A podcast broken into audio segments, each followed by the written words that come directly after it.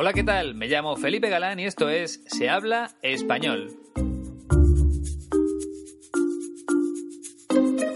Bienvenida o bienvenido al podcast número 40, un bonito número para llegar al verano y sobre todo para coger vacaciones, sí, porque después de este programa me voy a tomar tres semanas libres.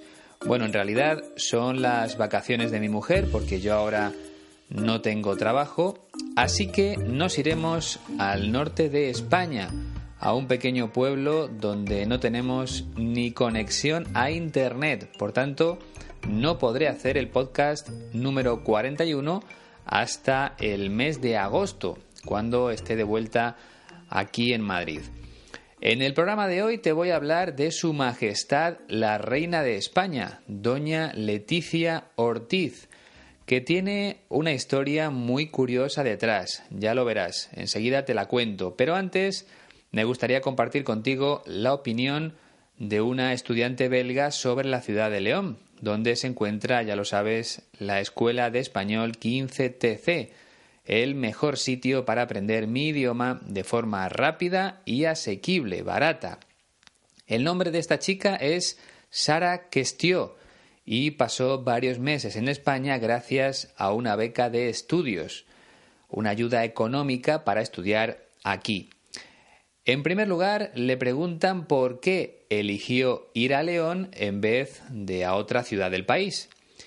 Y ella responde lo siguiente, sobre todo por el acento, por la pronunciación. En el norte el castellano no está tan modificado como en el sur. Y la verdad es que Sara tiene razón porque podemos decir que el español de León todavía conserva la pureza del idioma, algo que no sucede en otros lugares. Por ejemplo, como ella decía, en el sur, en Andalucía, se habla un español muy distinto, como bien sabes. La siguiente pregunta es, ¿recomendarías la ciudad a otros estudiantes? Y ella contesta, claro que sí. Es una ciudad pequeña, tranquila, segura, ideal para estudiar e ir de fiesta, para conocer a otras personas, para descubrir una parte de España que no conocemos. Bien, luego llega un tema importante, el coste de la vida en León, lo que cuesta vivir allí. Y Sara dice que es bastante barato si lo comparamos con Bélgica, con su país de origen, donde la vida es mucho más cara, dice. A continuación le preguntan sobre el modo más económico de llegar a la ciudad y ella explica que viajó en avión hasta Madrid, desde Bélgica, y que allí en la capital de España cogió un tren hasta León. Bueno, es algo que ya te he dicho yo en algún otro podcast. Por último, Sara explica que fue una experiencia inolvidable, no solo por todo lo que aprendió, sino por la cantidad de cosas que hizo en su tiempo libre. Por ejemplo, visitar la catedral, la iglesia de San Isidro, el museo de la ciudad. Además cuenta que se organizan muchas exposiciones y también conciertos y que las montañas están a tan solo una hora de la ciudad y que el viaje solo cuesta 6 euros, que incluye tanto la ida como la vuelta. La verdad es que siempre me alegra encontrar este tipo de cosas en Internet porque refuerzan lo que suelo decirte yo cada 15 días, que León es una de las mejores ciudades para aprender español.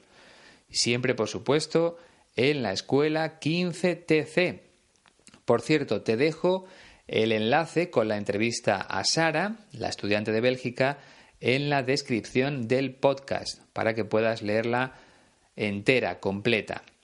Y ya sabes, no pierdas más tiempo en academias de tu país, reserva un billete de avión a Madrid, luego un asiento en el primer tren que salga hacia León y disfruta de un curso auténtico en la escuela de mi amigo Iñaki.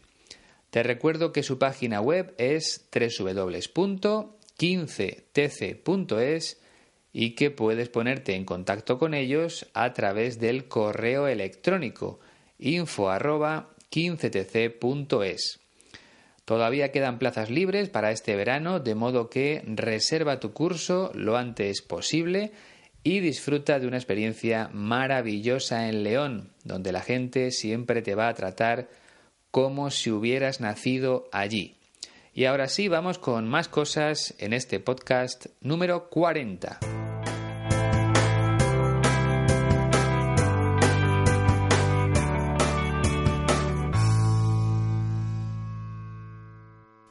En primer lugar, como siempre, tengo que dar la bienvenida a nuevas personas que han pinchado en me gusta en la página de Facebook del podcast de Se habla español. Son las siguientes: Fátima Etzara Sa de Marruecos, Vanessa Xavier Peletán de Francia, Jan Hals del Reino Unido, aunque creo que vive y trabaja aquí en España.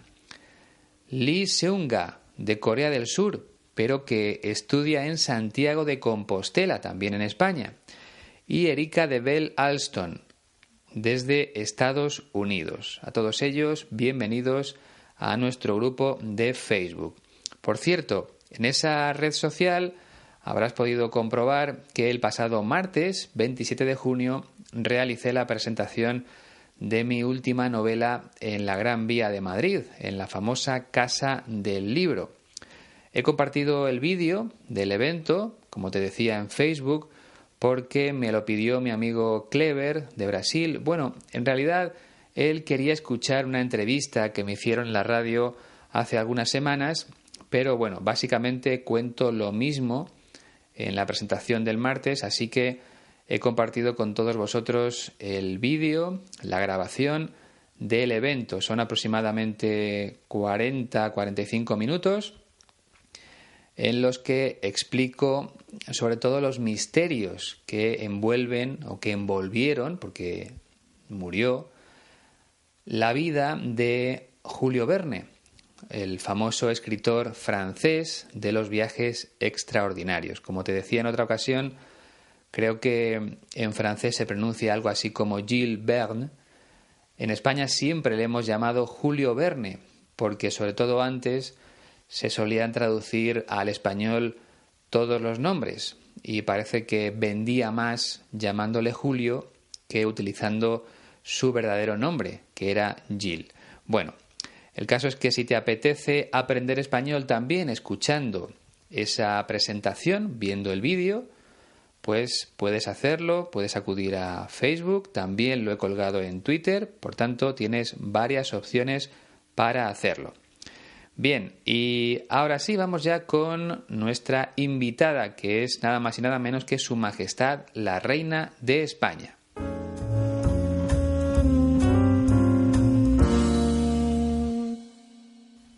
Leticia Ortiz nació en Oviedo, en la comunidad autónoma de Asturias, en el norte de España, el 15 de septiembre de 1972. Por tanto, dentro de poco cumplirá 45 años. Es algo mayor que yo. Lo curioso del caso es que estudió periodismo en la misma universidad que yo, en la Universidad Complutense de Madrid. Y de hecho, como entonces la carrera duraba cinco años, tuvimos que coincidir por los pasillos en alguna ocasión.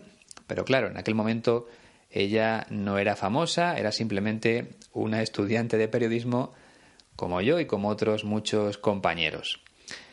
Bien, cuando terminó sus estudios trabajó como periodista en la CNN de España y posteriormente en Televisión Española, la televisión pública de nuestro país.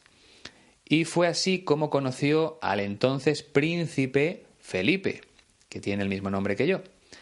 Se enamoraron y ya en 2004 contrajeron matrimonio, se casaron en Madrid. Ya sabes que se puede decir casarse o contraer matrimonio. Bien, diez años después, el rey Juan Carlos I abdicó, dejó el cargo y cedió la corona a su hijo, que se convirtió en el rey Felipe VI. Por tanto, Leticia Ortiz pasó a ser la reina de todos los españoles. Como te decía al principio, es una historia muy bonita porque una chica normal, periodista, se convirtió en reina de la noche a la mañana. Y la verdad es que se habló muchísimo del tema aquí en mi país, en España, sobre todo en los medios de comunicación. No hablaban de otra cosa en aquella época. Ahora, eh, Leticia Ortiz se dedica a participar en eventos solidarios y a ofrecer conferencias sobre temas de interés, como el que vamos a escuchar a continuación. Y es que la reina pronunció unas palabras en la conferencia de la FAO, FAO, la Organización de las Naciones Unidas para la Alimentación y la Agricultura. En su discurso habló sobre todo del problema del hambre en el mundo, de las personas que no tienen nada para comer y que finalmente incluso mueren de hambre en nuestro planeta. Vamos a escucharlo. En un planeta en el que se produce más de lo que consume, es decir, un mundo en el que cada día desperdiciamos mucha comida, es inaceptable, es intolerable que más de 800 millones de personas padezcan hambre. Es cierto que hemos progresado, pero hay que continuar. Y no es solo un problema de recursos o de la distribución de estos recursos. A estas alturas del siglo tenemos la capacidad técnica para producir alimentos saludables y suficientes para todos.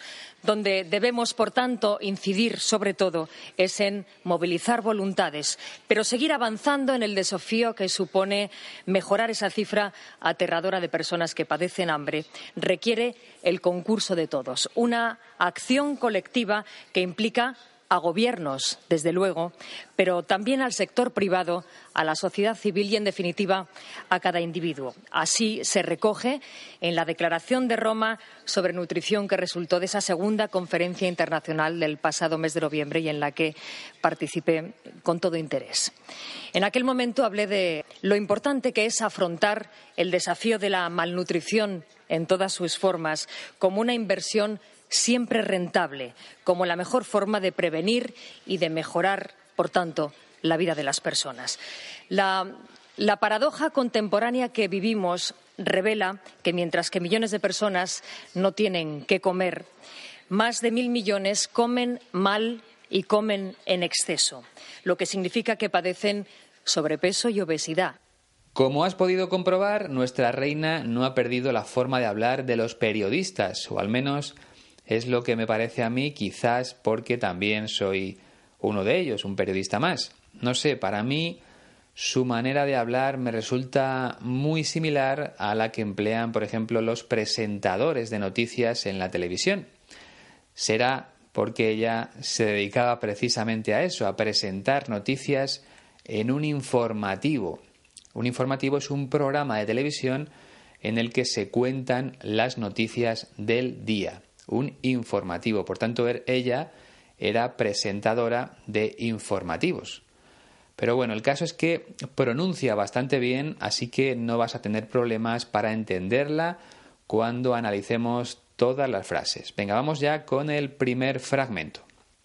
En un planeta en el que se produce más de lo que consume, es decir, un mundo en el que cada día desperdiciamos mucha comida, es inaceptable, es intolerable que más de 800 millones de personas padezcan hambre. Es cierto que hemos progresado, pero hay que continuar. En un planeta en el que se produce más de lo que se consume, aquí se refiere a que en la Tierra se generan o se crean más alimentos de los que se comen. Consumir es comer y en ocasiones también comprar.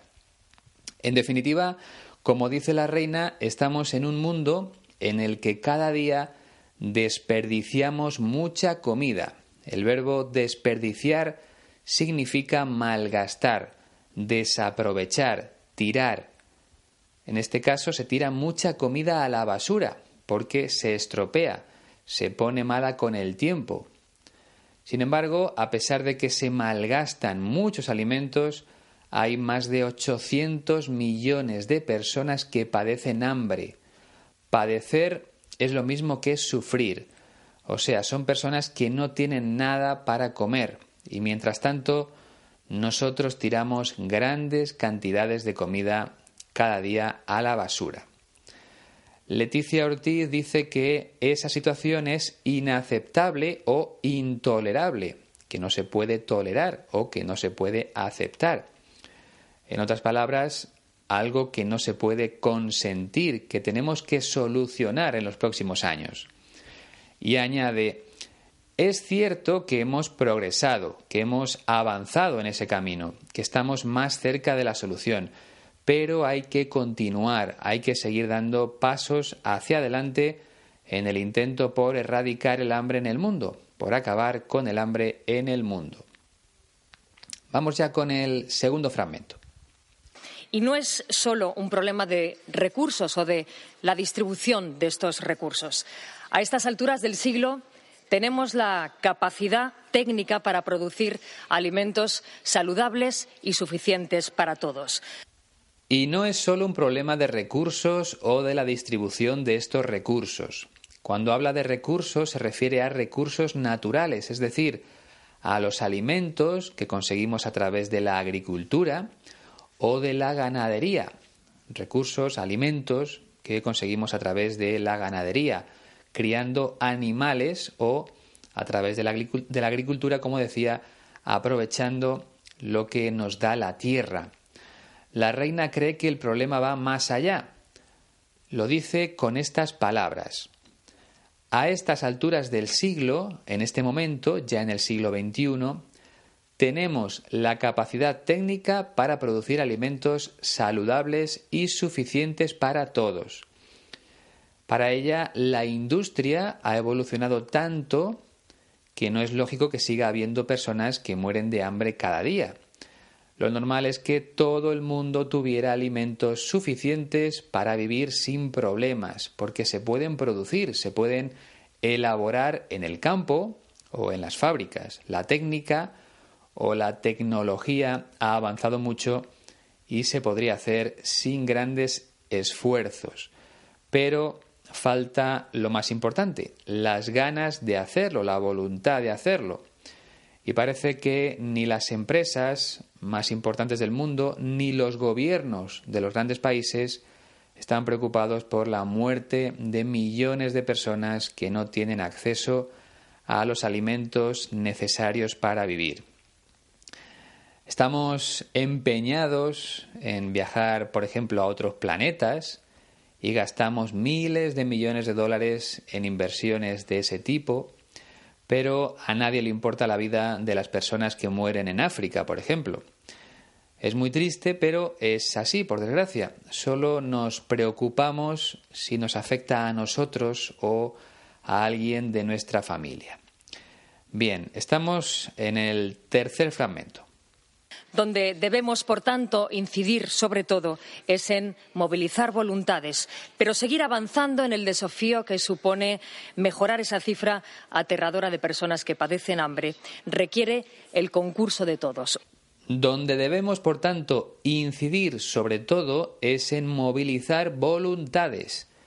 Incidir significa hacer hincapié o insistir volcar todos nuestros esfuerzos en algo. Entonces, en este caso, tenemos que centrarnos en movilizar voluntades.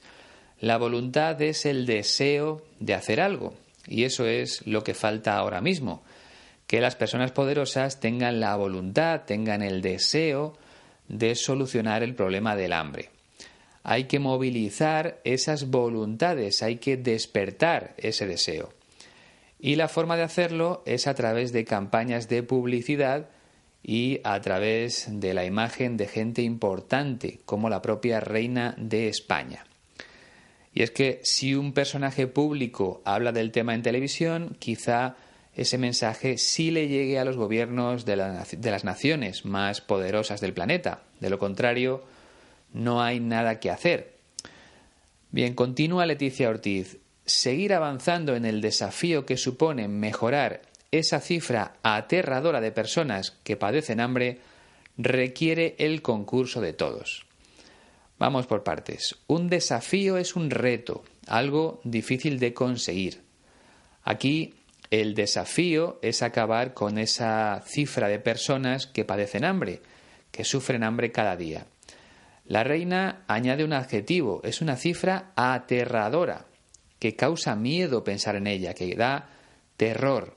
¿Por qué? Pues por lo que decíamos antes, porque son millones de personas las que no tienen nada para comer. Y para mejorar esa cifra, ese número de personas que padecen hambre, se necesita el concurso de todos.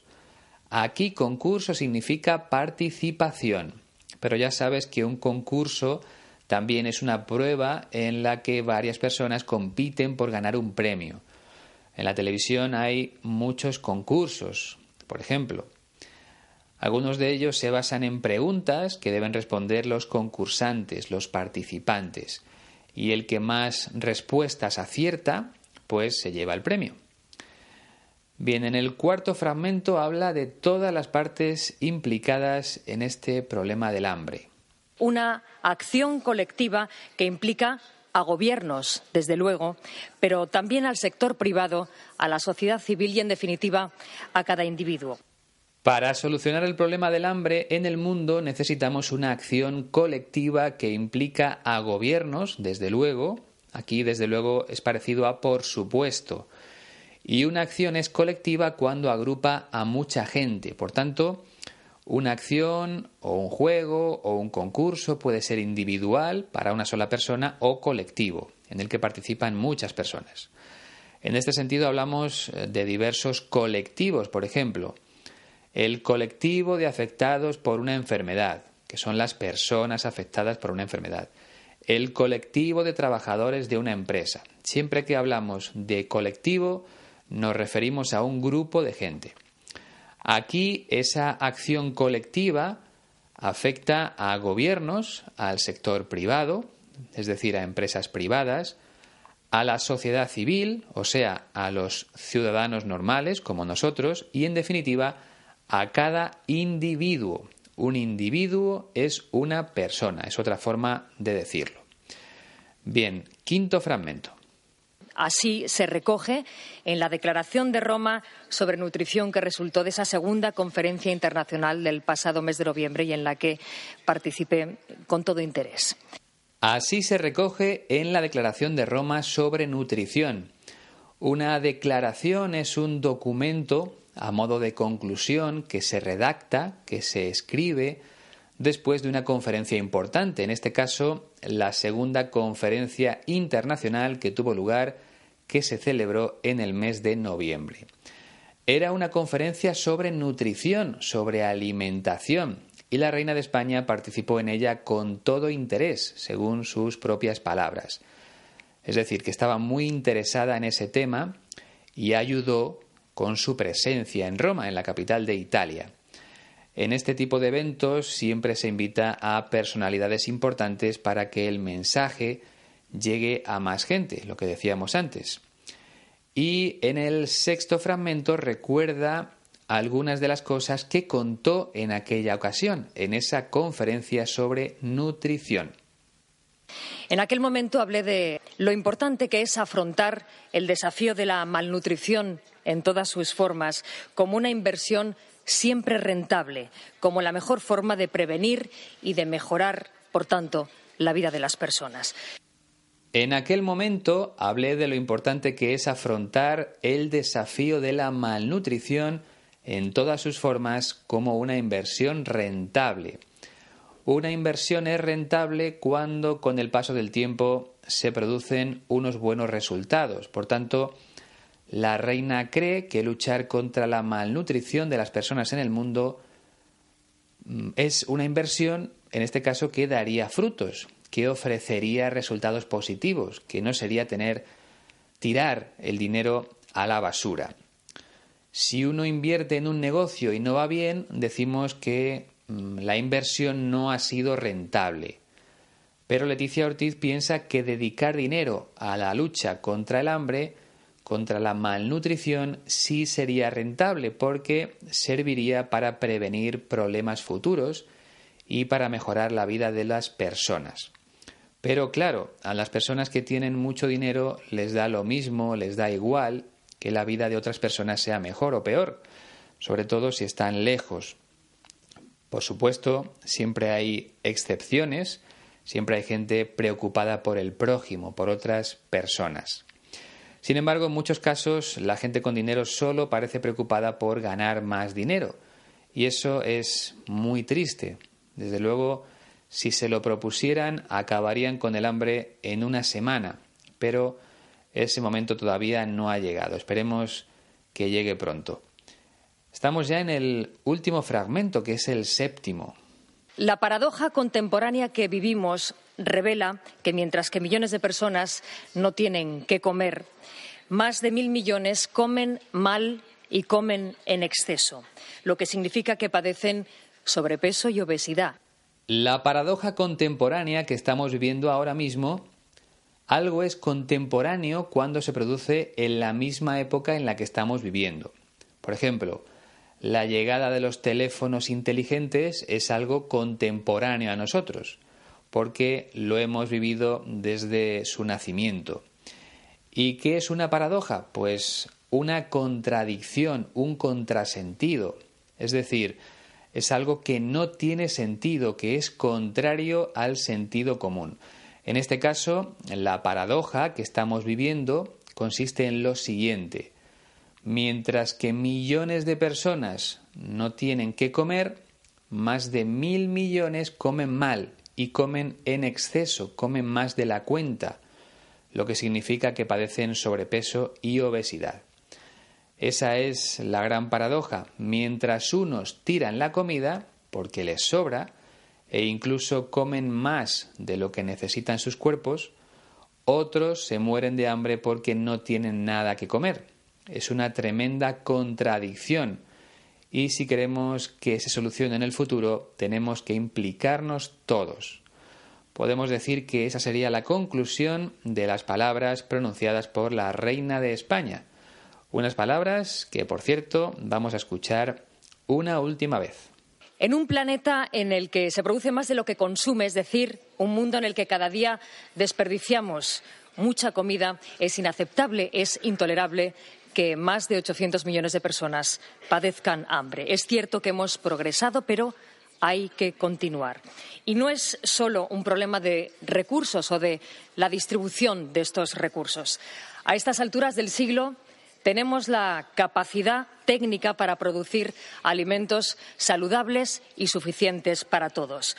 Donde debemos, por tanto, incidir sobre todo es en movilizar voluntades, pero seguir avanzando en el desafío que supone mejorar esa cifra aterradora de personas que padecen hambre. Requiere el concurso de todos, una acción colectiva que implica a gobiernos, desde luego, pero también al sector privado, a la sociedad civil y, en definitiva, a cada individuo. Así se recoge en la Declaración de Roma sobre nutrición que resultó de esa segunda conferencia internacional del pasado mes de noviembre y en la que participé con todo interés.